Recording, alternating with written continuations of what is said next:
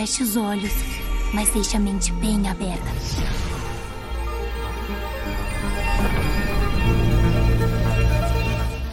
Bom dia, o sol já nasceu lá na sua fazendinha astral Tá começando o Boletim Místico, primeiríssimo de seu nome, semanário do aleatório, o ainda não torrado, informativo supremo dos hereges, dos que se hidratam com água limpa e dos que batem com toda força. O podcast para todos aqueles que sabem que seriam queimados na fogueira se tivessem nascido no século XVI.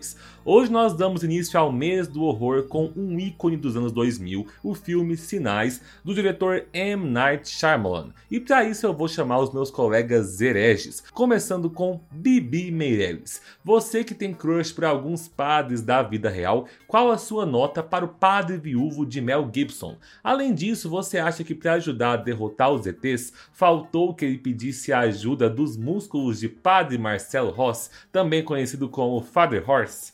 Primeiro, eu vou me controlar para parar de rir. Depois eu vou dizer que eu fiquei de, de uns tempos para cá com um pouco de ranço de Mel Gibson, por isso aquele padre não me apeteceria mas só por isso. E assim, eu só queria falar sobre o Padre Marcelo. Respeito muito o senhor, meu padre, que assim, se ele batesse com toda a força, assim, o ET ia voltar para casa sem precisar da nave, com certeza. É Sim. É que eu assumi um pequeno ranço de Mel Gibson, por isso não. Desculpa, tá? Mas assim, Meryl eu pegava.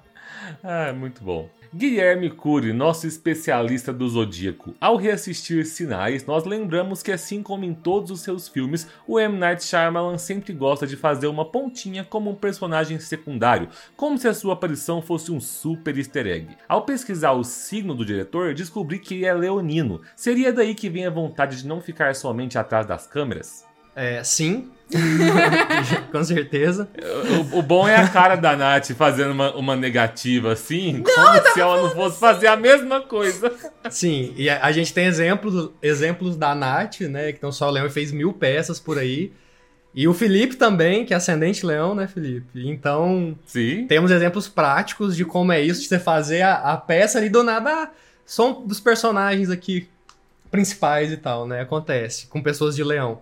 Inclusive, eu não achei tão secundário assim o personagem dele, sabe? É, tipo, tem um impacto uh, psicológico, tem um impacto bem importante. Então, não é só um easter egg como era no, na Marvel da vida, né? Com Stan Lee. Então, mas eu acho ele um ótimo exemplo, porque nesse, até que ele é um secundário com relevância. Nos outros uhum. filmes, geralmente ele aparece em uma cena ou outra. Uhum. Isso me faz me lembrar muito da Nath, o tanto que ela amava fazer a elfa muda numa das peças que a gente tinha.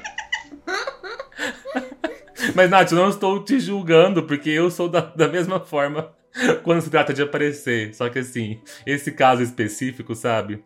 Me lembrou muito do Charman nos filmes dele. Sim. E eu não tava fazendo negativa, não, eu tava concordando. Ah, tá? sim. Bom, já que você concorda, Nath Padilha, ao assistir o filme você também torceu para que a família fosse morta pelos ETs quando viu que eles fortificaram a casa toda e esqueceram a cachorrinha do lado de fora? Ai, não que, a, a, que eles fossem mortos, né? Porque tinham crianças, aí eu fico com dó. Mas eu me fez pensar o quanto nos anos 2000 a gente já tinha uma vivência diferente com pets. Sabe, aqueles cachorros, eles só ficavam fora da casa. E assistindo, eu pensei, gente, como que eu ia esquecer a Luna pra fora da casa, sabe?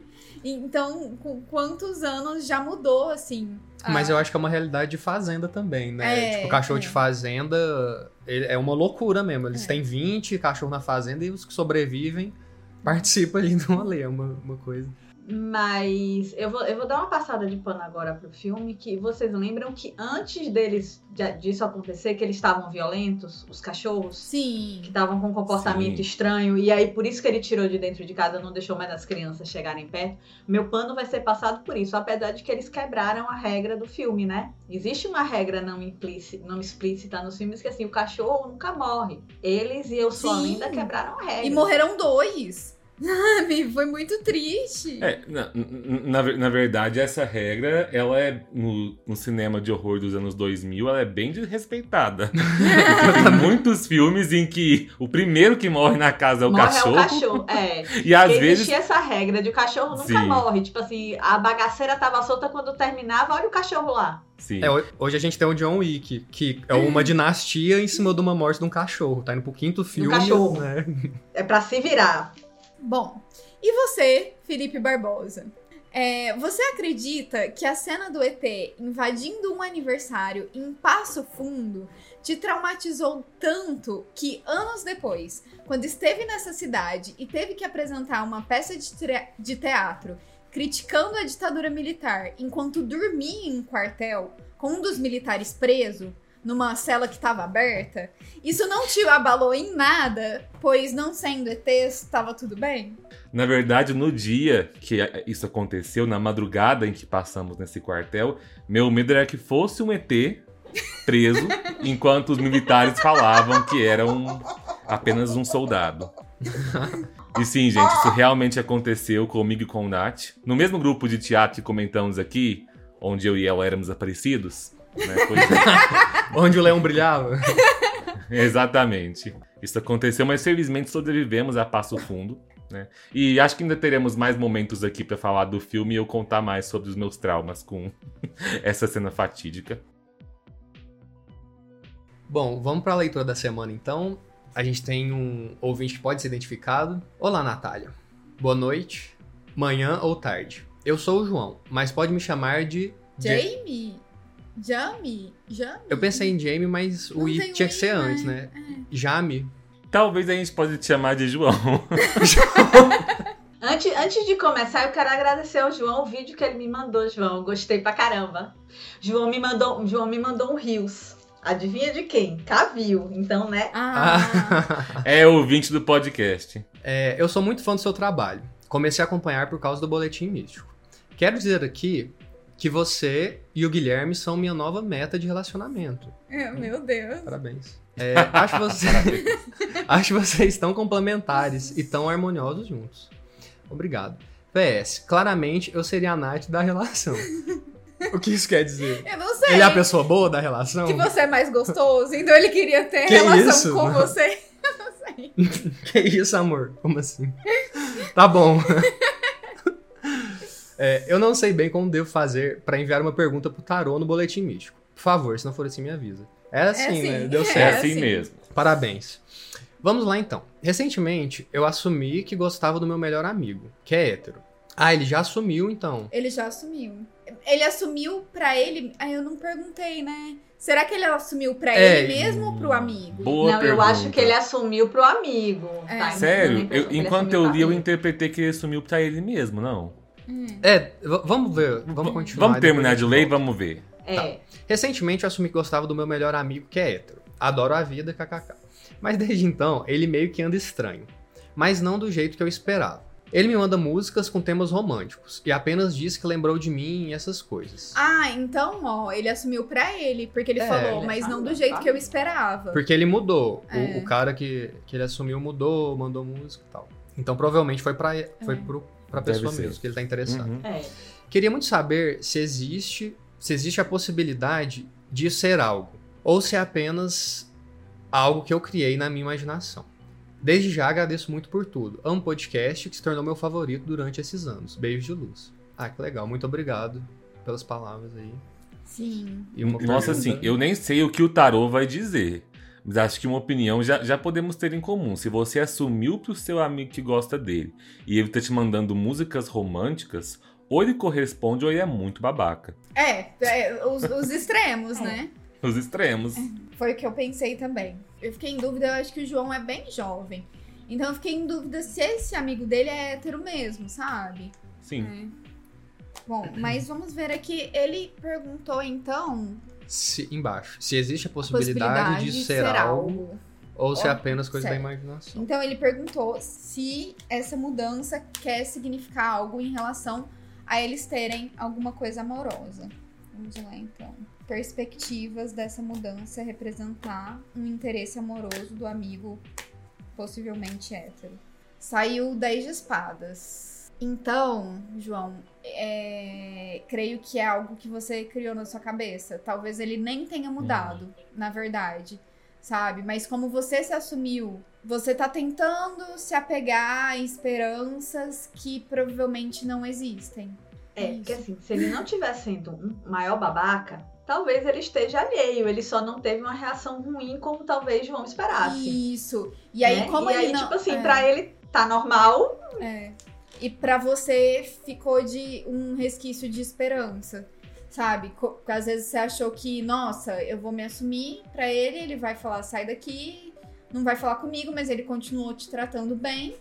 Provavelmente você tá fixo nessa ideia, só que como um conselho eu daria pra você desencanar.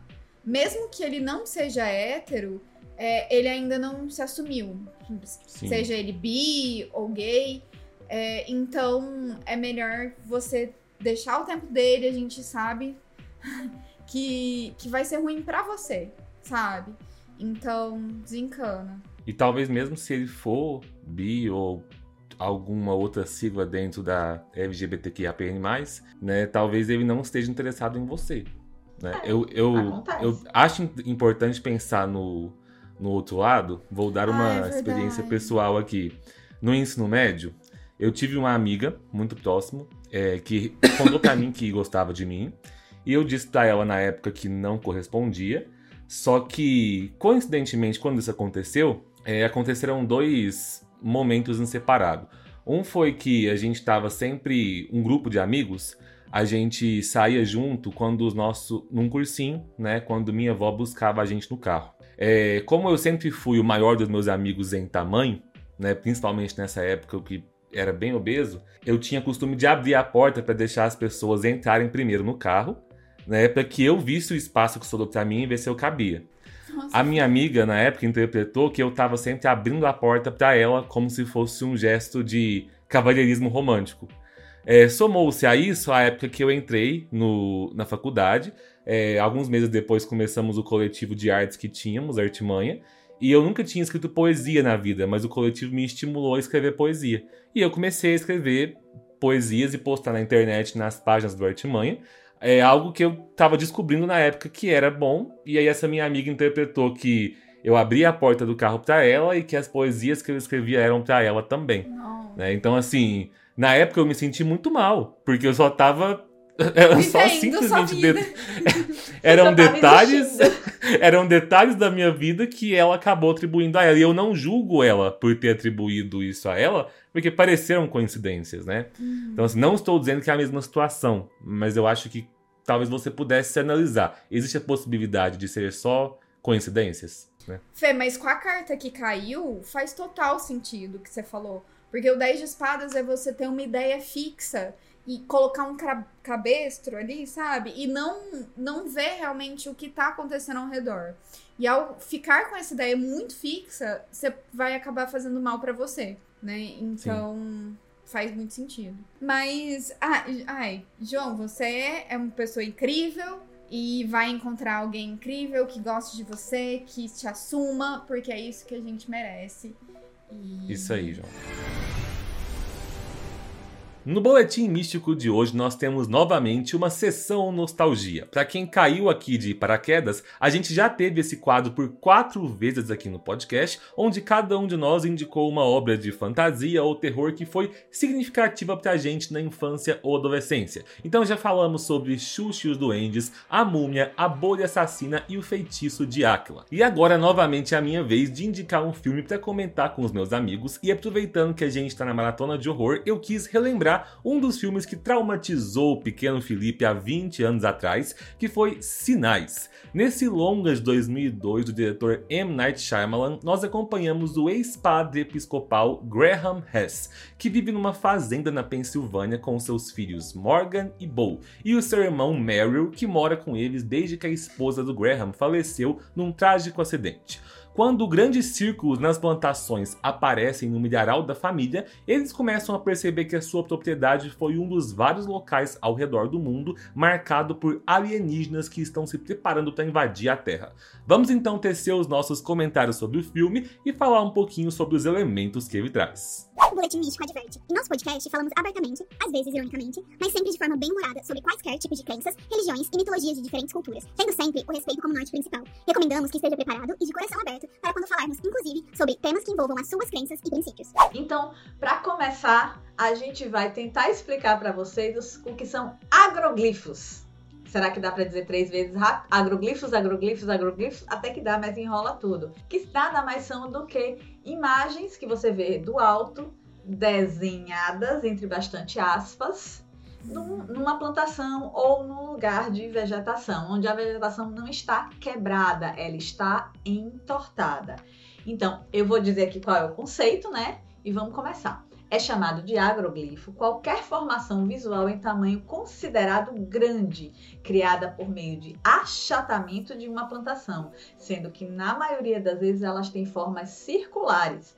Essa ideia de círculos aparecendo na natureza como sinal de algo sobrenatural já é mais antiga, é do século XV do século XVI, quando o naturalista britânico Robert Plot, lá em 1800 1686, relatou círculos encontrados nos campos, alguns desenhados de capim achatado ou círculos de cogumelo, que são chamados mais conhecidos como o círculo das fadas, né? Que são atribuídos como passagens ou sinais do povo Fer ou Fei, né, gente? Porque se chamar fadinha, talvez você tenha que resolver um sério problema de coisas quebrando na sua casa. Nós não queremos isso. Então, o povo inclu- inclui as próprias fadas, gnomos, duendes, salamandras e assim por diante. Embora séculos mais tarde isso tenha sido comprovado como uma coisa que surge naturalmente, os agroglifos sempre foram considerados uma coisa primeiro mágica posteriormente ligados a coisas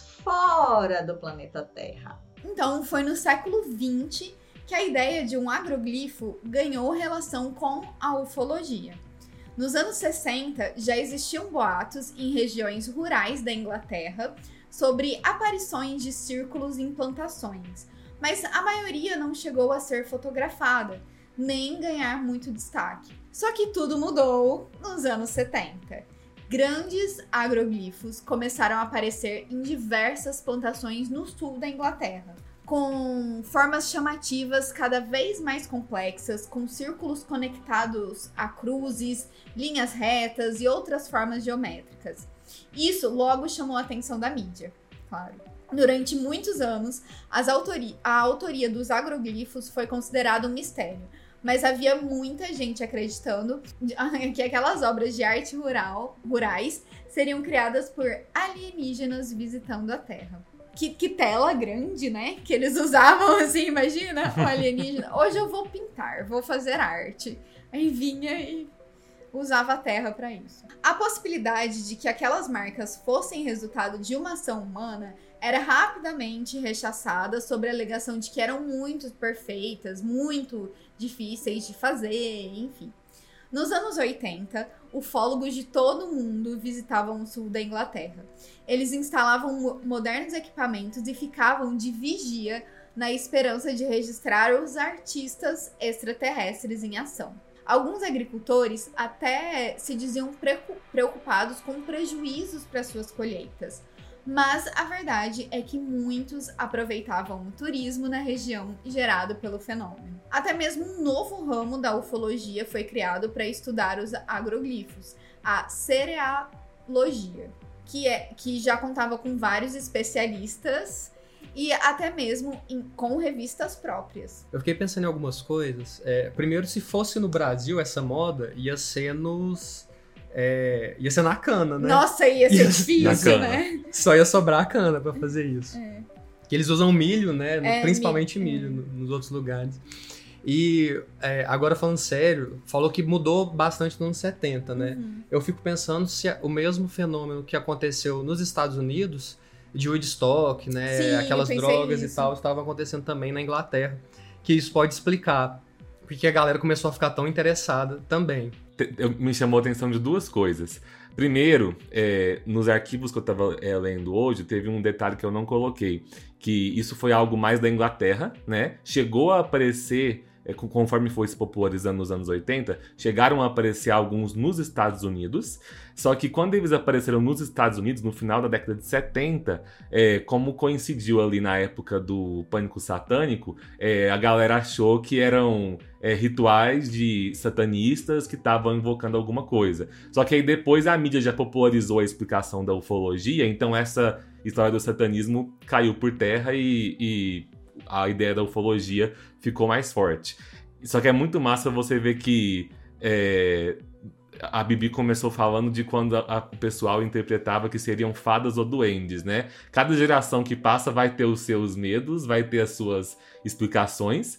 É, para coisas que muitas vezes são tão racionais, porque tem um, um trecho aí do artigo que fala que eles rechaçavam que fossem criar uma criação humana porque eram muito perfeitas. Ou seja, é a mesma explicação que quando vão falar das pirâmides do Egito, é, é, monumentos antigos, ah, é muito perfeito para um humano ter feito isso. Tipo assim, gente, é, é o humano jogando pra baixo o próprio potencial O que a gente tem humano. aqui. É, final da, da década de 70, a gente tá em plena corrida espacial, sabe? O cara. E, e a galera acha que o humano é possível de fazer um, um desenho na plantação achatando milho. Ô, ô. Felipe, mas essa vai ser a galera que é, tipo assim, sabe? A, o Homem na Lua foi uma filmagem Sim, Ah. Coppola, sei é lá a de mesma quem. galera de É a mesma né? galera que acha que a Terra é plana e que al- alguém vai cair em algum lugar assim, tipo, né? É a mesma galera. É a mesma galera. Já tava aí, já tava, já tava em voga. Vamos até falar pros ouvintes, eu tava rindo aqui falando pro pessoal que minha cabeça parece uma cebola. Né? Mas se eu fizer assim, ó, parece um espermatozoide. um rabinho aqui. Enfim, né, gente? Coisas que o boletim faz a gente. Curi, voltando pro seu comentário. Vamos- Vamos voltar. Então, o final da, da fala da Nath me lembrou a, a viagem que a gente fez por último, Ah, né? Que é legal a gente Tomé. comentar, É. pra São Tomé. quem me segue no Instagram conseguiu acompanhar É, tudo. já tá sabendo porque Quem não me segue, perdeu. Já era. a Nath postou quase tudo que a gente fez, né? É. Então deu pra, pra ver bastante a cidade. E indo pra lá, você passa por Três Corações, que já começa um pouco uma cultura meio alien, sabe? É, a, é a cidade do Pelé, é- então é principalmente conhecida pelo Pelé, mas já começa também. Depois tem Varginha, que nem se fala, né? Que é indo pra lá também, que aí... Não, a- Varginha é antes. Depois é Três Corações. antes? É, corações, Três Corações é 40 minutos de São Tomé. Tá. Ah, tudo bem. É, Ma- enfim. Mas, tipo, é, Tá- tá às no vezes é por caminho. isso que já é forte também É, Três Corações, é. né? Apesar de ser é muito porque conhecido pelo é Pelé. Varginha, aí é Três Corações e São Tomé. E aí ET Entendi. é temático de todas Dos as três, cidades. é. É. E aí essa fala lembrou o quanto essa região tem isso forte, sabe? Tipo, tem esse apelo. Tudo que tem lá pra comprar envolve ET, Sim. as histórias envolvem, os lugares envolvem. Então, sei lá, faz parte de um, de turismo mesmo. Faz parte de você entrar É. um pouco nessa vibe. Independente de ser um pouco ridículo ou não, de acreditar ou não. Tipo, a- a- aquela região é um exemplo vivo disso. De É. você tomar isso pra você e, e- e eles acham interessante ser conhecido por isso. Sim. Não quer desmentir o que, que foi, o que, que não foi, deixa no ar, né? Essa mística. Isso é o Cury tentando passar pano pros estudiosos da cerealogia. É pro Dr. Teófilo, né? É, Meu parceiro. Bom, mas é, precisamos trazer verdades aqui, né? Apesar de falar que é super legal e tal. Voltando a essa história, na verdade era tudo uma farsa, né? E essa história não era nada fantástica em relação a- aos sinais, né, que a gente que a gente tá falando. Os sinais feitos no, no No- campo e tal. Não, é, não aos ETs de modo geral, mas em relação é, a, isso. a esse fenômeno específico. Que, é- que a gente. a- Cury já foi cancelado três vezes. Comunidade ufóloga já tá te queimando, Cury. Tô me queimando aqui, galera. Mas é porque, na verdade, a gente abriu um super parêntese e eu tô tentando lembrar do que a gente tava falando antes, né? Mas enfim, vocês entenderam, né?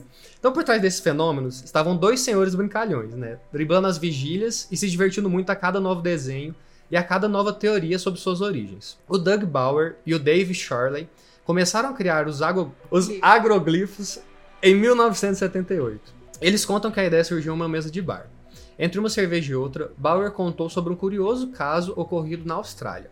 Grandes círculos foram encontrados em uma plantação em Tully. Eles provavelmente foram criados por redemoinhos de vento, mas muita gente preferiu acreditar que foram marcas deixadas por discos voadores que pousaram na região. Ó, então, o primeiro de todos, assim, que surgiu como inspiração não foi nem o ser humano, foi algo natural que aconteceu e aí as pessoas quiseram dar um significado pro negócio. E aí isso gerou é, essa inspiração para esses dois. Bauer e Charley decidiram então criar seus próprios círculos, basicamente para trollar os ufólogos da Inglaterra. Só que a coisa acabou indo longe demais. A partir de 1987, eles perceberam que começaram a surgir agroglifos em outras partes do mundo, e que obviamente não eram eles os autores. E em 1991, decidiram acabar com aquela farsa e fizeram isso em grande estilo. E antes de falar do grande estilo deles, eu só quero comentar sobre o quão desocupado você tem que ser. pra você passar. Eu sou de humanas, gente, mas de 78 até 91 são 27 anos, certo? Amor. É muito tempo. São só Eu 13. tava testando, tava testando os- os conhecimentos dos meus amigos em matemática. Mas, Vocês enfim, falaram mas 27? O De... Felipe! Eu acreditei! Assim, é, Tá bom. enfim. Eu não sei qual foi a conta que eu fiz da minha cabeça, mas o que eu ia dizer é o quão desocupado você tem que ser pra você ficar 13 anos da sua vida fazendo é, vandalismo na plantação dos outros pra fingir que é ET e pra zoar com os ufólogos, gente. E eles ficaram por 13 anos guardando esse segredo, esperando esse momento aqui, que foi o da farsa sendo revelada, né? O que aconteceu? Então a gente falou que em 91 eles decidiram acabar com a farsa. Como que foi revelado? Os amigos chamaram a imprensa pra revelar toda a verdade. Diante dos jornalistas, eles pegaram suas ferramentas, basicamente tábuas e cordas, e começaram a amassar uma plantação. Um arame preso a um boné servia de guia para garantir que as linhas ficariam perfeitas. Mas para encerrar com chave de ouro, os jornalistas chamaram Pat Delgado, que era um famoso cerealogista, para analisar os círculos. Delgado não teve dúvidas e afirmou aos jornalistas que aquele era um agroglifo autêntico produzido por extraterrestres. Ai, o que não parece ser o ca... o que não parece ser o caso de Boer e Shorley, definitivamente ingleses e bem terráqueos. A revelação de Boer e Shorley foi muito além de assumir a autoria dos primeiros agroglifos. Eles revelaram que até então teriam feito mais de 200 agroglifos em plantações do sul da Inglaterra, incluindo todos aqueles criados até 1987. Eles contaram detalhes de cada desenho, mostraram seus esboços, suas técnicas e como eles conduziram a opinião pública através daqueles círculos. Eu não sei se essa história me deixa em choque, se ela Ai, me, me deixa dá dor de estômago pelo Delgado, coitado. pelo delgado. Ele foi muito Nossa. feio de trouxa, né? Nossa, coitado. Ele foi. Eu tenho- isso é um trem que me dá muito gatilho. Tipo, você passar vergonha em rede nacional, que eu acho que Em foi nacional. isso. Mas você vê que eles não eram desocupados assim, né? Eles dedicavam pro negócio, tinha técnica, fez 200 plantações. Não. Eles eram desocupados tanto pra se dedicar a isso. Não, tipo, era o hobby deles ali. Né, Eles criaram, eles criaram técnicas que foram reproduzidas. Eu tava aqui procurando os agroglifos e achei uma galera no Japão que faz das plantações de arroz como competição. Rola, eu tô aqui olhando as imagens, rola cada coisa linda. Tipo, a galera planta o arroz diferente, depois amassa, várias técnicas, virou competição, como tudo na vida, né? O ser humano tem que fazer uma competiçãozinha. Mas assim, como o Felipe disse, é muita falta do que fazer. Pensando que eles deram aí um ganha-pão pra várias pessoas, né? Gente que lucrou É. com o turismo e tudo mais. Talvez parte de mim admire esses caras, igual eu já falei em outros episódios, que eu admiro os criadores da Bruxa de Blair. Não só por terem feito o filme, mas terem criado a lenda no documentário que deu lucro pra cidade por muitos anos. Então É. a gente pode olhar por esse lado pra não julgar tanto. Eles deram muitos empregos, isso é, verdade. Deram muitos empregos, movimentaram a economia. Sim. Olha a vergonha que o Delgado passou, que podia ter, né? Pedido essa. Assim, não fez mal pra ninguém, né? Gente, Não, gente, isso aqui. Acho eu. se fosse retratado numa série ou, ou num, num filme, seria muito aquele negócio que esses dois e esse Peste Delgado teriam uma rivalidade desde a infância. Sabe? E ele jurou que um dia, um dia ele ia se vingar do Peste Delgado. E aí é o clímax do filme, é esse momento em que ele humilha isso, ele em rede nacional. É um episódio The Office, né? É um episódio de The Office. Totalmente. Pessoal, antes de fazermos agora os nossos comentários sobre o filme Sinais, lembrando aqui que se você está assistindo a gente pelo YouTube no canal Felipe Barbosa, esse é apenas um corte do nosso episódio 60. Se você quiser conferir o episódio na íntegra, basta você clicar no link que vai estar na descrição do vídeo e assistir ou ouvir o episódio completo no Spotify ou na sua plataforma de podcast predileta. É nessa versão do episódio completo que a gente traz as notícias da semana, que a Nath faz a leitura de tarô, inclusive na introdução do episódio de hoje ela fez a leitura respondendo a pergunta de mais um dos nossos ouvintes. Então, quem quiser mandar perguntas para a taróloga, pode mandar para ela por mensagem no Instagram ou nos comentários aqui do YouTube. Lembrando que você pode pedir para não ser identificado caso não queira que a gente exponha o seu nome. E para quem tiver interesse numa consulta particular com a Nath, vale lembrar que quem é membro assinante do canal Felipe Barbosa tem um desconto exclusivo na tiragem da bússola com a nossa taroga. Quem tiver interesse, basta clicar em Seja Membro e conferir como funciona esse benefício. E agora, pessoal, né, se você nunca assistiu o filme Sinais e está aqui até agora, você deve estar se perguntando por que, que esses quatro estão com as cabeças Tá todo mundo fazendo luzes com uma antena? Não, não é. Então, vocês sabiam da existência ou já tinham assistido o filme? Quais as nossas opiniões sobre o filme? Como o filme foi minha indicação, obviamente eu já sabia da existência dele. Eu não lembro exatamente o ano em que eu assisti o filme, mas ele lançou em 2002. Então, ou eu assisti ele em 2003 ou em 2004, porque algum tempo depois, assim que saiu em VHS, é, eu e meus pais alugamos para assistir lá em casa. Então, eu tinha 7 ou 8 anos. E eu lembro nitidamente de assistir o filme desde o começo morrendo de medo. Há cenas que me davam pânico. Aquela cena em que, ele, em que o Mel Gibson entra no milharal à noite e aí ele tá procurando com a lanterna e de repente ele vê só a perninha do Alien. Nossa, aquela perninha. Eu lembro de eu tremendo, segurando a almofada na frente do sofá.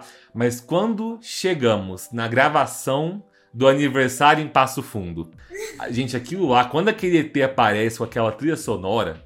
Né, eu, eu assi- reassistindo o filme hoje em dia, eu fiquei assim, por que que me deu tanto medo, sabe? Mas beleza, a gente tá vendo hoje em dia, a gente reconhece o CGI tosco ali, né? Mas só que, nossa, na época pra mim era tão real, e é no Brasil, gente. De repente tem uma criança falando português ali, tá que ela mete um It's behind no meio It's do, behind. da garagem.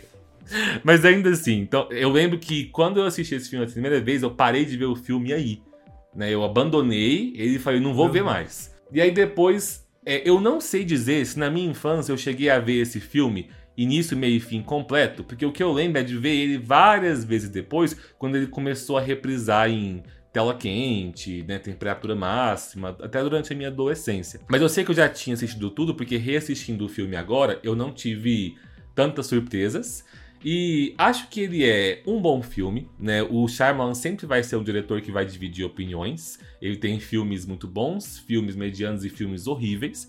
Eu colocaria esse filme aqui nos filmes muito bons dele, né?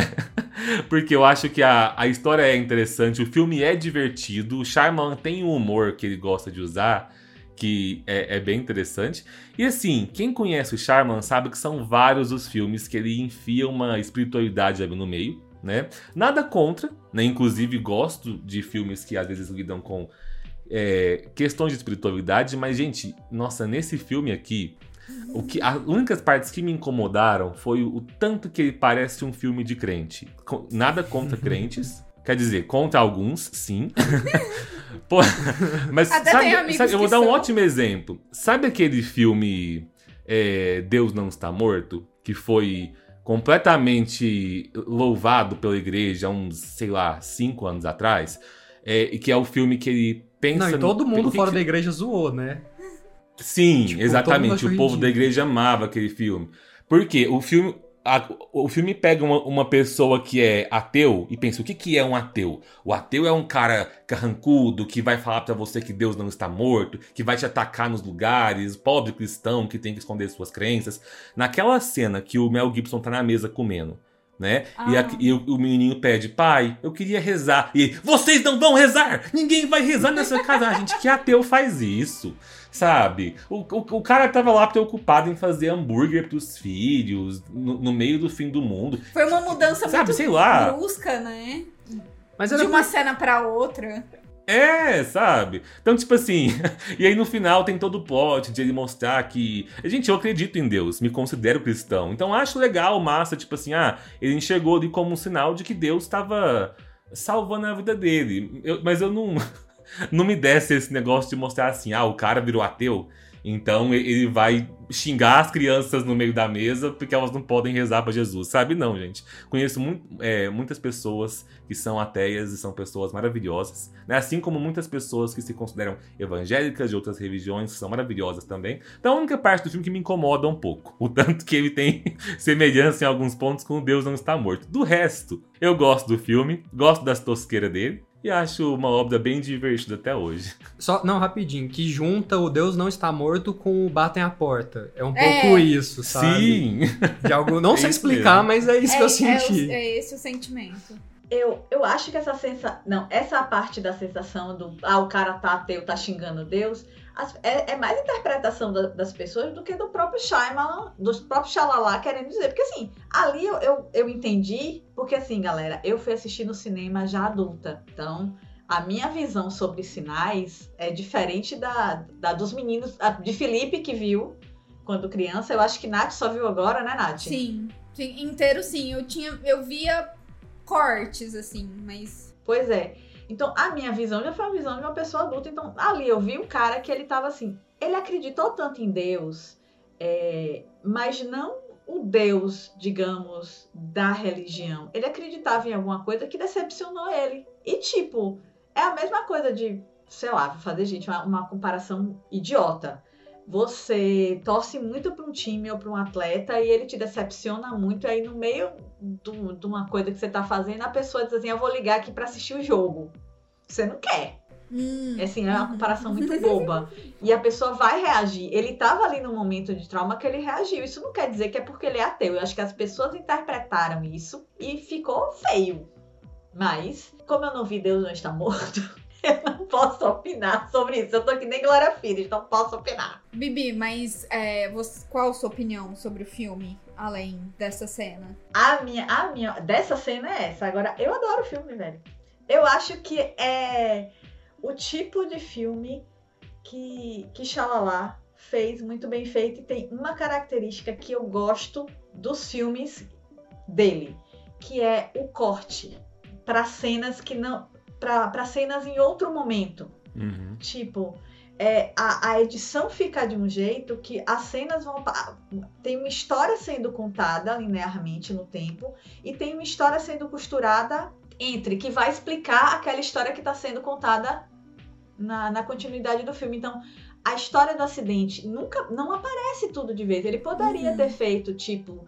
5, 8 minutos de, daquela cena no início, ou em algum momento tudo direto, e depois passado para o resto do filme. E não, ele vai dando aquelas cenas e a conversa dele com ela de pouquinho em pouquinho. E você fica curioso porque é a chegada dele no local, sem saber o que está acontecendo. A, é xerife, né? A xerife falando com ele. a- e é tudo de pouquinho em pouquinho. E isso é feito no corte, na edição. E é muito bacana, né? E Felipe falou sobre fé, do Deus do estar morto e tal. Eu acho que assim, a ideia do filme é fé. Não necessariamente a fé religiosa, mas é fé. Ou a perda dessa fé, né? Eu, eu adoro, gente. Eu sou. Esse filme de Xalala, pra mim, só perde pra sexto sentido. Depois de sexto sentido, esse. E aí depois eu faço o ranking. Mas eu gosto muito da forma como esse filme é construído, como a história é construída. Mas o Bibi, só fazer um um comentário. Que o, não é discordando do que você disse, né? É só pontuando uma coisa que me incomoda. O Curi citou o, o Deus não está morto. Perdão, o Curi citou Batem a o porta. Batem a Porta. E lá no Batem a Porta, a gente já debateu sobre ele, teve um episódio sobre ele aqui. É, Eu tinha alguns incômodos também em relação à, à questão religiosa. Mas lá no Batem a Porta eu lembro de falar muito isso, que era uma coisa que eu via mais como interpretação das pessoas do que um discurso do filme. Porque lá no filme, por exemplo, Deus nunca chega a ser citado e a, a questão cristã não chega a ser tão evidenciada como é no livro de Batem a Porta originalmente, que tem outro nome e agora eu esqueci. É, que é o Chalé no Alguma Fim coisa do da Mundo. cabana. É o Chalé no Ah, Fim do chalé, Mundo. É. Chaleca, aqui, a- aqui nesse filme tem uma coisa que me incomoda, que é o quê? Ali no filme tem a questão de fé, mas no- é, é uma questão de fé é, explicitamente do Deus cristão. Tá explícito no filme, até porque ele era um padre. Não estou dizendo que ter fé cristã no filme me incomoda. Vou explicar o que me incomoda. Me incomoda algumas falas explícitas que o filme traz. Tipo, a esposa dele morta, falando, tipo assim, ah não. A esposa dele quase morta, porque ela tá num jeito ali no acidente que se tirassem ela, ela ia morrer. Exato. E ela virar e falar assim que, ah não, é, eu morri. Eu morri não. É, ela fala. Eu acho. Ah, ela diz assim: isso aconteceu por algum motivo. Tinha que acontecer. Sabe? E aí no final o, o roteiro tentar juntar as pontas que a esposa dele tinha que morrer daquela forma pra dar pra ele a mensagem de que o, o irmão tinha que bater forte porque aliens iam é, invadir a Terra e aí o irmão ia Nossa. ver que tinha um, um, um- um como é que chama? O taco de beisebol na de- parede É e ia perceber que tinha ia, ia perceber que tinha copos pela casa e aí ele ia usar o taco pra bater no alien e o alien ia deixar os copos caírem em cima dele, sabe? Então assim, você tentar enfiar assim essa questão de tá vendo? Por isso você tem que acreditar em Deus? Não, gente, você tem que ter, você tem que ter fé no Deus que você acredita. Porque você tem fé. Não porque, só- não porque a, a coitada, a coitada da esposa não morreu porque Deus quis. Ela morreu porque o Shyamalan foi negligente e dormiu no volante. Sabe? Não dá. É o Shyamalan passando pano pro personagem dele um no papel, filme e falar que foi forma. porque Deus quis. Mas é justamente isso. Assim, aí eu vou te dizer, se discordar pra gente é importante, porque a gente tá discutindo pontos de vista diferentes. Sim. É que eu, eu não consigo, eu não consigo, eu acho tão. Isso é um, um artifício de roteiro pra chegar. E que no roteiro, quando você. Existe uma. Existe um momento de suspensão de descrença que você consegue. Quando Sim. você para pra pensar demais, não. Mas ele vai encaixando as coisas que você suspende tudo e você acredita. Eu não meti Deus no meio. Eu achei que só era o roteiro mesmo. É, n- mas é, Tipo- pra mim, se não tivesse metido Deus no meio explicitamente, se eles não tivessem falado, É. eu encararia como o quê? Arma de Chekhov. É usada no roteiro perfeitamente, ó. Desde o começo do filme é apresentado que a menina tem a- os toques dela com água. A água vai estar lá no final do filme. É um artifício de roteiro. Na hora que isso é falado, ah, tudo isso aconteceu porque Deus estava aqui para te salvar. Eu acho que o que me incomoda é falar que o acidente da mãe foi porque era pra ser, sabe? Que É. como se Deus tivesse causado o acidente da mãe Cara, e não o cara negligente que dormiu no carro. Essa parte me que mata. dormiu no volante. Não, mas, é, é. É porque assim, eu, eu, eu fui. Eu pensei em xalala, eu não pensei. Coitado, Não, desculpa. eu, eu entendo, Bibi. Eu acho que a sua interpretação salva o filme pra mim. Então, a, escolha apoiá-la Não. também. Não, mas assim. Mas ainda que, que não tivesse sido explícito, só o fato dele ser um padre presbiteriano já, Uhum. já, já ia colocar. É, é aquela história, é um artifício de roteiro que quando você para pra pensar, apesar de ter várias facilitações, funciona, velho, porque é simples. Uhum. Ele, no fim das contas, quando você segue a linha, não é uma coisa mirabolante. Tem o plot twist, mas não é tão mirabolante quanto outras. Eu gosto, eu gosto demais, de verdade. E você, amor? Não, então, o, o que eu acho é que eu falei mais cedo que lembra um pouco o, o Batem a Porta, e eu não sei exatamente porquê, e eu fiquei pensando por quê. E tem algumas semelhanças, né? Que os dois falam meio que de uma situação quase apocalíptica, um quase fim do mundo, um negócio muito estranho. Só que ele não foca na situação em si. Você acompanha a situação pelo rádio, pela TV, pelas pessoas falando. Né? Diretamente você tá só num micro é, universo ali de uma família. Então com ele os dramas com os dramas familiares, deles. com os traumas familiares, com o que eles querem pro futuro e tal. Então, esses dois filmes têm isso muito semelhante, né? Ele pega essa situação meio extrema, assim, e, e dá um zoom numa família ali em específico. E eu, pessoalmente, queria saber mais dos ETs em si, da é, invasão Como e eles tal. foram mortos. Como, como, é, como eles foram mortos no nível Guerra dos Mundos ali, que trabalha isso. Mas eu entendo que Guerra dos Mundos é Guerra dos Mundos, e ele vai trabalhar ali tam- nisso, né? Apesar de ter um drama familiar também.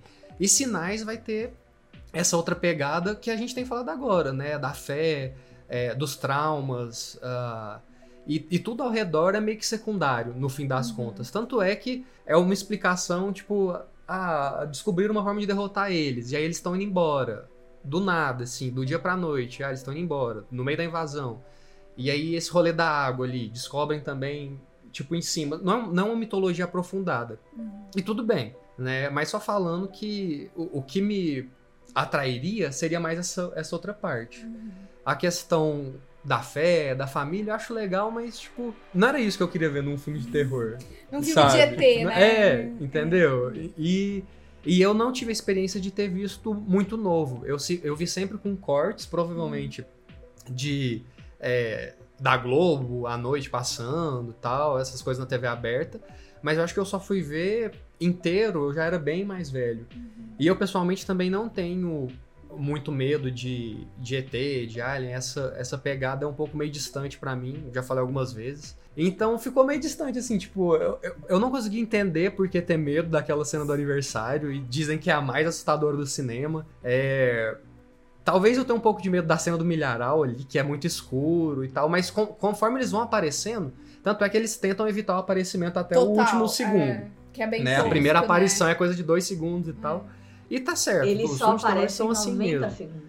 Mas eu acho que tem, sei lá, pra mim teve essa distância. Então, legal, tudo bem, mas não é um filme que me pega. Igual, tipo, por exemplo, a Múmia, obviamente, teve aquele impacto enorme na minha vida, né? Sinais é um filme, ah, ok. Eu, eu acho mais legal pra ver o Mel Gibson, pra ver o Joaquim Fênix, as duas crianças que são super fofas, e, e é isso. Você citou um ótimo exemplo, que você lembra de ver a múmia pela primeira vez quando criança com aquele visual. Se hoje em dia você pegasse pela primeira vez pra ver a múmia, o visual dela não ia te impactar. Né? Que é, eu acho que a cena do aniversário, sabe? É a primeira hora que o Alien aparece e tá gente lá em 2002, 2003, 2004, né?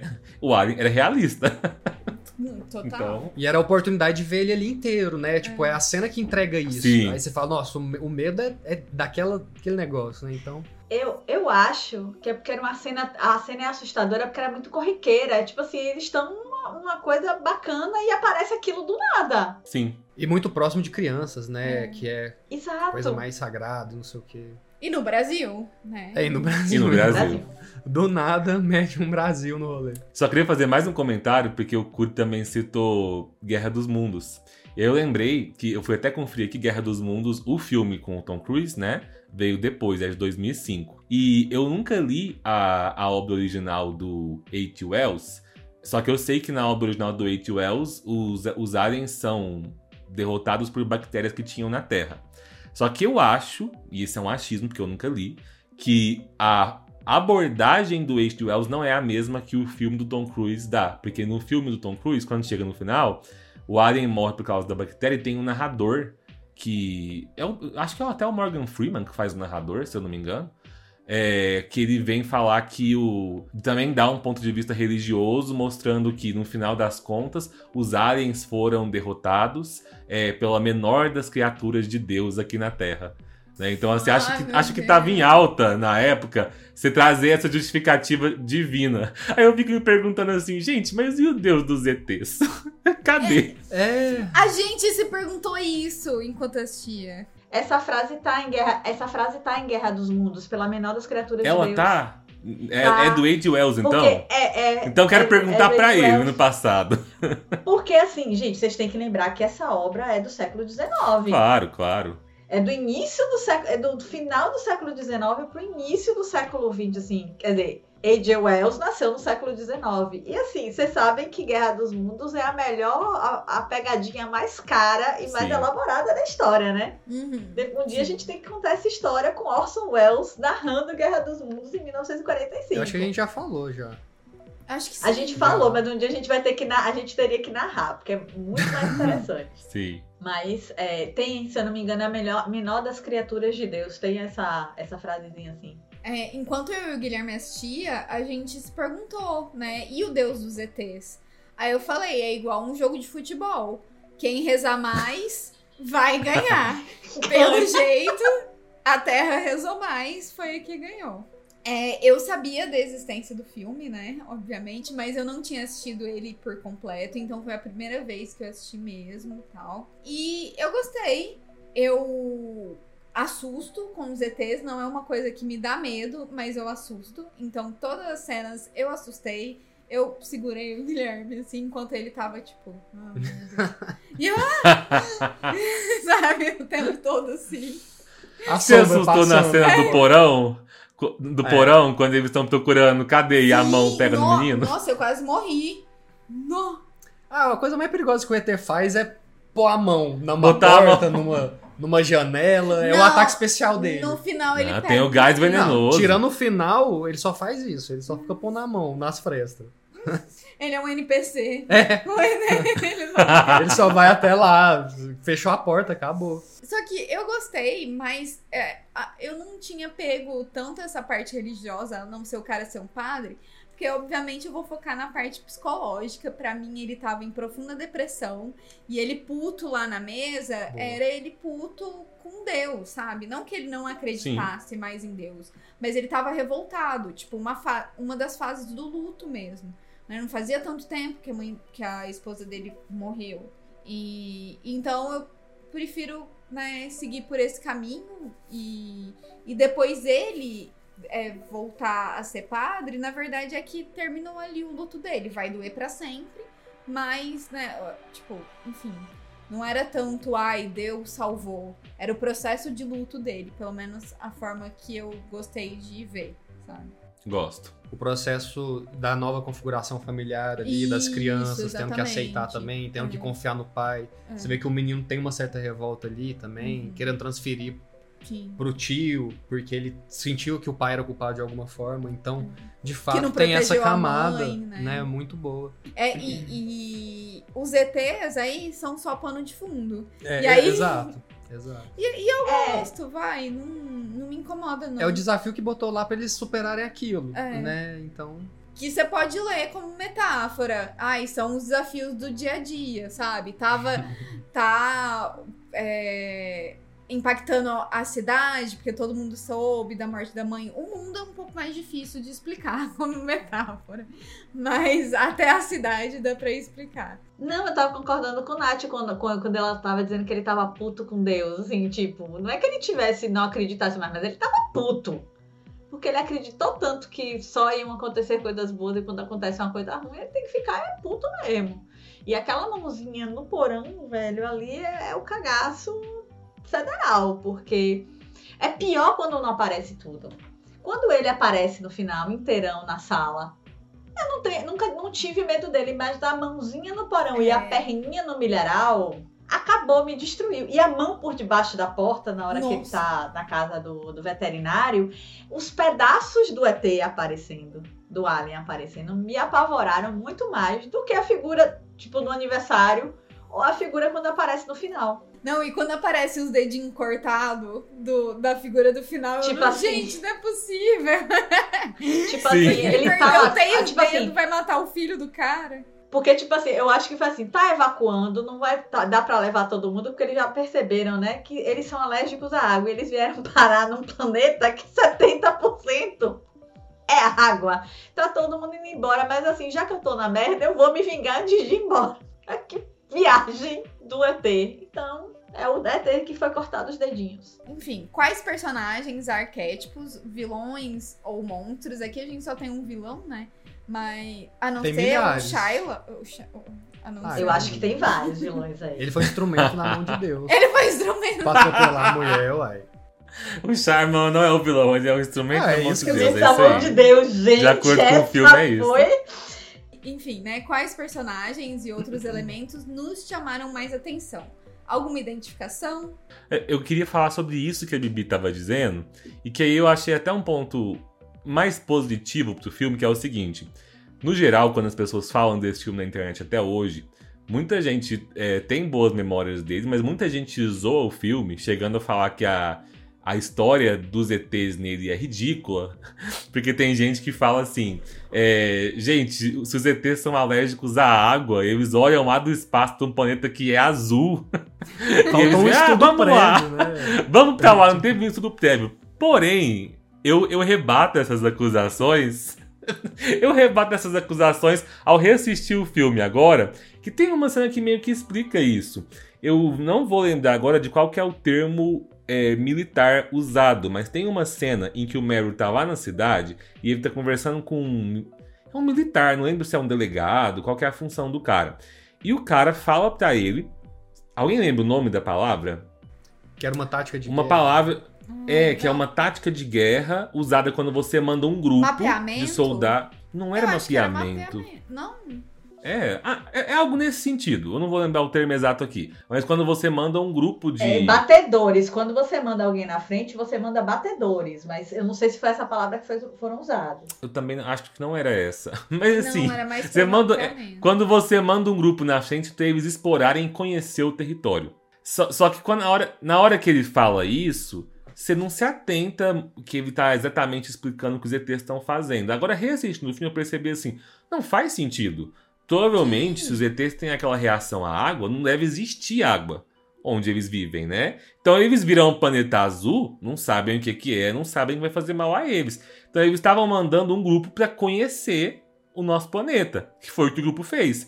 Quando a começam a falar na internet que o Sharman fala isso, ó, parece que eles têm alguma fraqueza com a água, né? Porque é, eles estão se estão se distanciando de locais com água. É porque eles começaram a descobrir, né? Então assim, a- acho que faz um pouco de sentido, tanto que eles estão fugindo no final.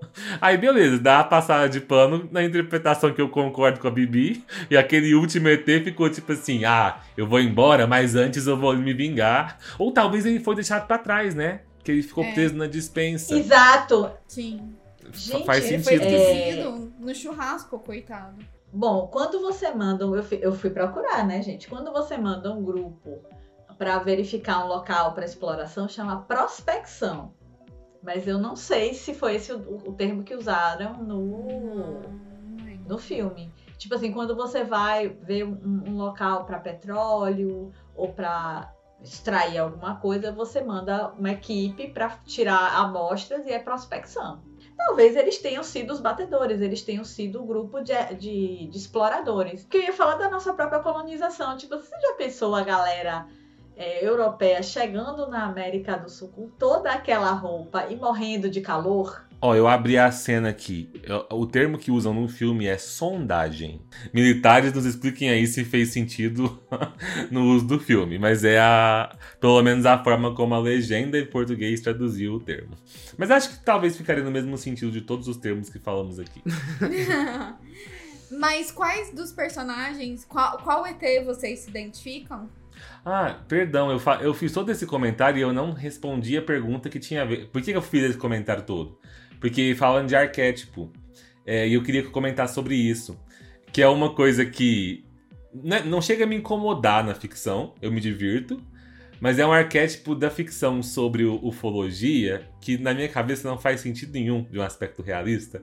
Quando nós mentalizamos seres que conseguem criar naves espaciais, conseguem viajar, sei lá, que distância a- até a gente, algo que a humanidade ainda não foi capaz de fazer.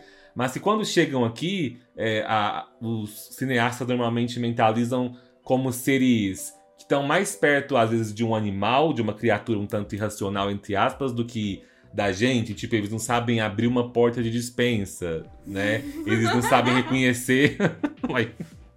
Eles não sabem reconhecer que, nossa, temos fraqueza a, a isso, né? Então vamos bolar alguma estratégia para tentar fugir juntos ou tentar vencer esses humanos, sabe? Então, assim, é, é um arquétipo que é muito repetido, tanto aqui quanto em Guerra dos Mundos, quanto em vários outros filmes de Alien. Mas que, assim, faz parte de arquétipos É porque assim, e tratado no Felipe, cinema, se a né? gente é não um pouco ganhar, já conhecido. como é que faz? A gente precisa, tipo assim, no final o ser humano tem que ganhar. São poucos os filmes onde o ser humano não ganha no final. Então, Por ser humano, nessa frase sua, entenda Estados Unidos. então, fica difícil. E a arma sempre é meio que a natureza, né? É. Tipo, alguma coisa relacionada à, à casa mesmo, à terra e É. tal. Tipo, os humanos sem ela não conseguiriam. Tem que ser algum fato externo a nós que ajuda. E aí você sabe que tem um outro filme que eu, assim, não é o melhor filme, é divertidinho, mas que meio que dá o retorno disso. Alguém aqui já assistiu Depois da Terra? Hum. Que é com Will Smith e o filho. Ah, sei qual filme é, mas nunca vi. É porque assim, tipo, a humanidade foi expulsa da Terra e volta depois pra passar por isso, pra ser o alien em que a natureza está toda contra você. Então é meio que um, um rebote, um efeito rebote. Mas assim, fraquinho.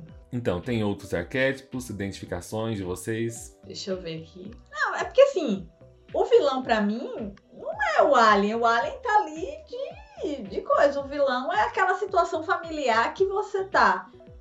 O pai em luto, o irmão entrou, veio pra ajudar, mas não sabe muito o que fazer.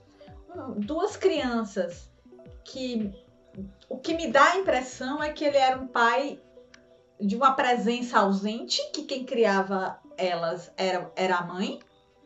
E aí ele não confia, ele não sabe a, a dinâmica, ele não sabe o todo dia daquelas crianças. E tipo, o Alien ficou um detalhe que vai causar uma, uma ação para aquilo mudar. Que, com quem eu me identifico? Meryl total. Porque se tivesse a situação dessa, eu ia meter-lhe a porrada, bater com toda a força. E fora que, tipo assim, ele é o cara que ele acredita. É ele o primeiro que, tipo assim, o que é que a gente vai fazer? Tá acontecendo alguma coisa. Porque o próprio Graham, ele demora muito para entender o que que tá acontecendo de verdade. Assim, acreditar, crer realmente. É isso que tá acontecendo, temos uma invasão, temos que fazer alguma coisa. Quanto a vilões, e aí é uma coisa que também é o meu entendimento, a conversa que ele tem com o veterinário, quando o veterinário diz que, poxa, todo dia ele passava por ali, nunca tinha ninguém. Naquele dia ele cochilou naquele lugar.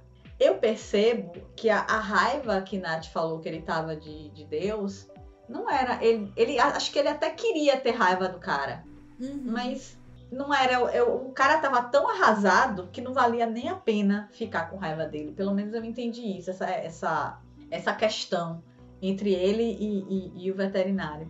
E dos aliens serem detalhe. É, eu achei essa relação também do, do Mel Gibson e do Shiloh, tipo, um dos pontos principais, sabe, do filme. É, por isso que eu até comentei que eu não acho ele um personagem tão secundário assim, porque era o luto ali diário, era o luto constante, você trombar com aquela pessoa ainda. Era uma Uhum. situação que é, tava sendo remoída. Tanto é que você via que ele encontrava o cara, ele tinha uma recaída, assim, ele ficava pior emocionalmente e tal. E aí eu fiquei, sei lá, fiquei viajando nessa, nessa relação e depois pensando. é, agora, tipo, um comentário aleatório, mas eu fiquei pensando até na atuação deles pra fazer essas cenas, sabe? Do, do próprio Mel Gibson e do Shiloh. Tanto deve ter sido difícil, porque é uma situação, tipo, como que você reage? Você tá ali vendo, tá almoçando com sua família, aquela cena que eles trocam olhares a primeira vez.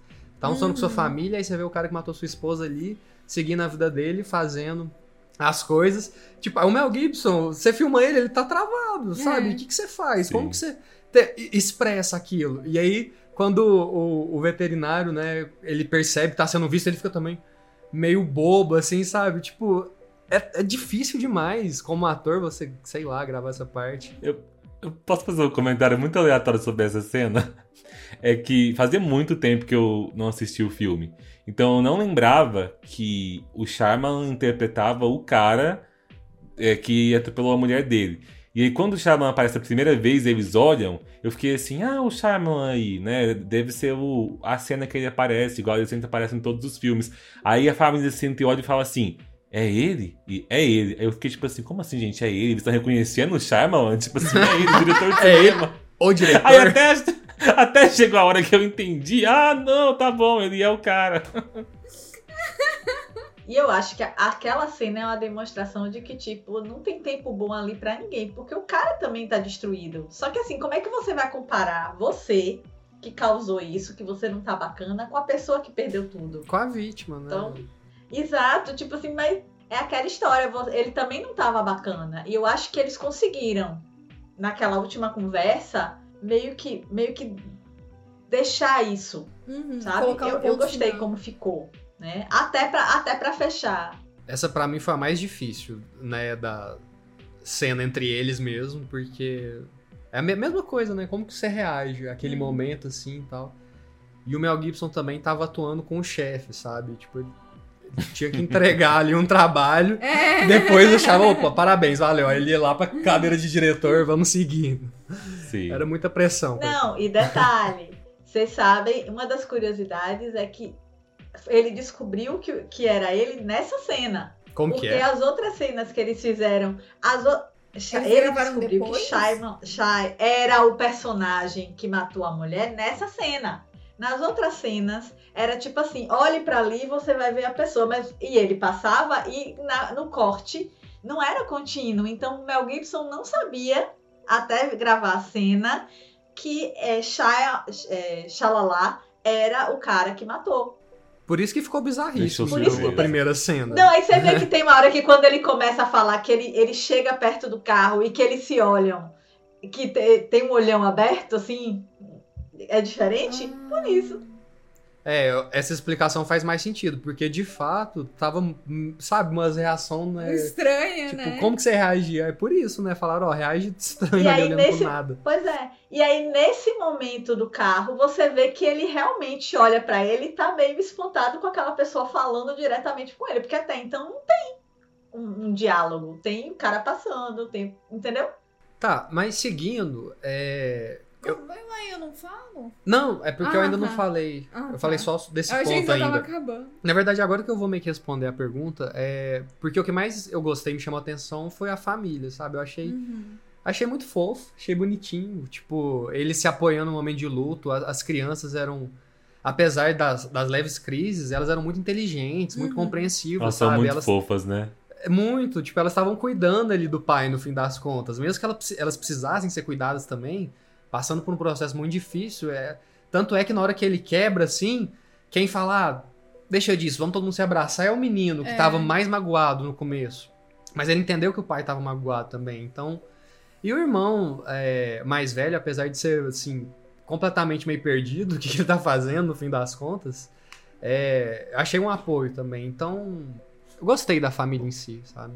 Porque, ah, tipo, na- no- nos outros, né, uma mansão Bly da vida, eles entregam umas Nossa, é. famílias tão.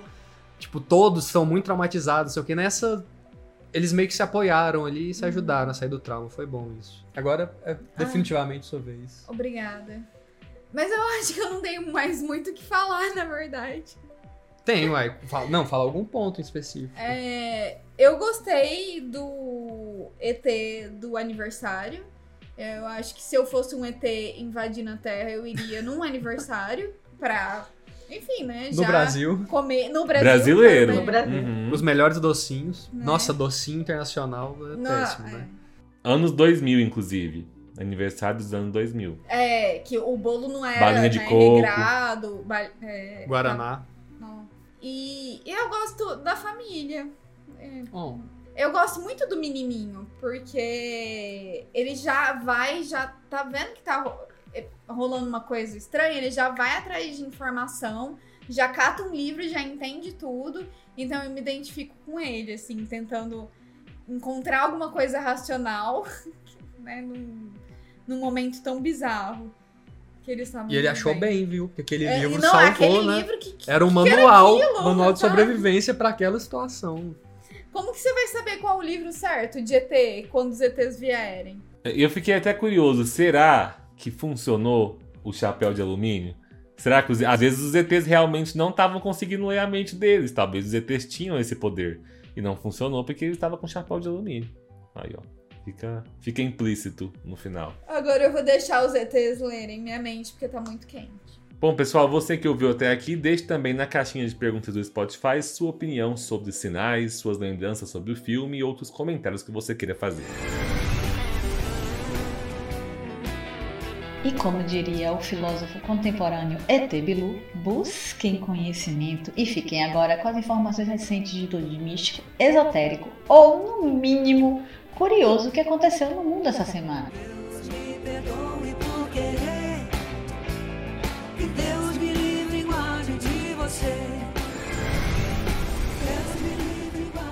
Algumas semanas atrás, a gente trouxe uma notícia também de pastor falando mal de outras religiões. Mas essa é interessante porque agora é a condenação de um pastor, né? Ele teve que pagar 100 mil por ligar religiões africanas ao satanismo. Essa notícia é do dia 27. Então.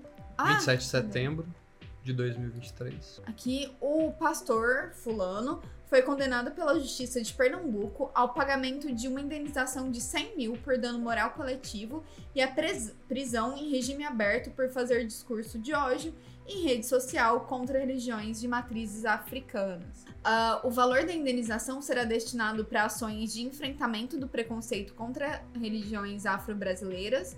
Achei isso muito bom.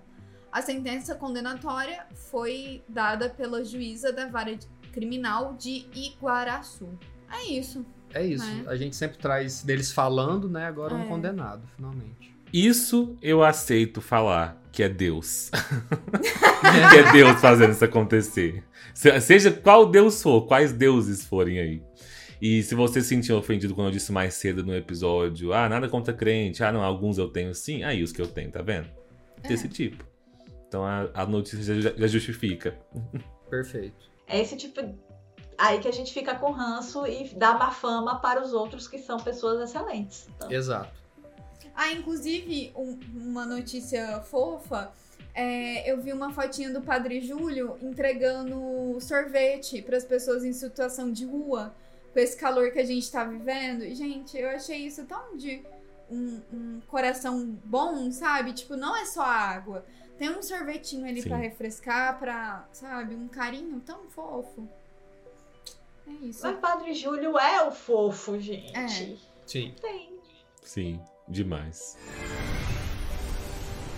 Bom, gente, então é isso. Sejam fofos vocês aí também. Sejam fofos vocês aí também. E lembrem-se que as redes sociais dos quatro estão sempre aqui na descrição. Compartilhe o podcast marcando a gente e conta o que você achou desse episódio no Twitter, no Instagram e onde mais quiser. Se você brotou aqui hoje e ainda não nos conhecia, maratona as duas primeiras temporadas que tem muita coisa bacana. A gente volta na próxima terça às 6 da manhã no Spotify e nos outros agregadores de podcast para queimar mais um pouquinho na fogueira junto com vocês. Até a próxima e cuidado com a fogueira. Tchau! Esse podcast é produzido e roteirizado por Felipe Barbosa, Natália Padilha, Guilherme Cury e Bibi Meirelles. Todos os episódios são editados por Sabrina Barbosa. Os links com nossas fontes de pesquisa estão sempre na descrição do episódio.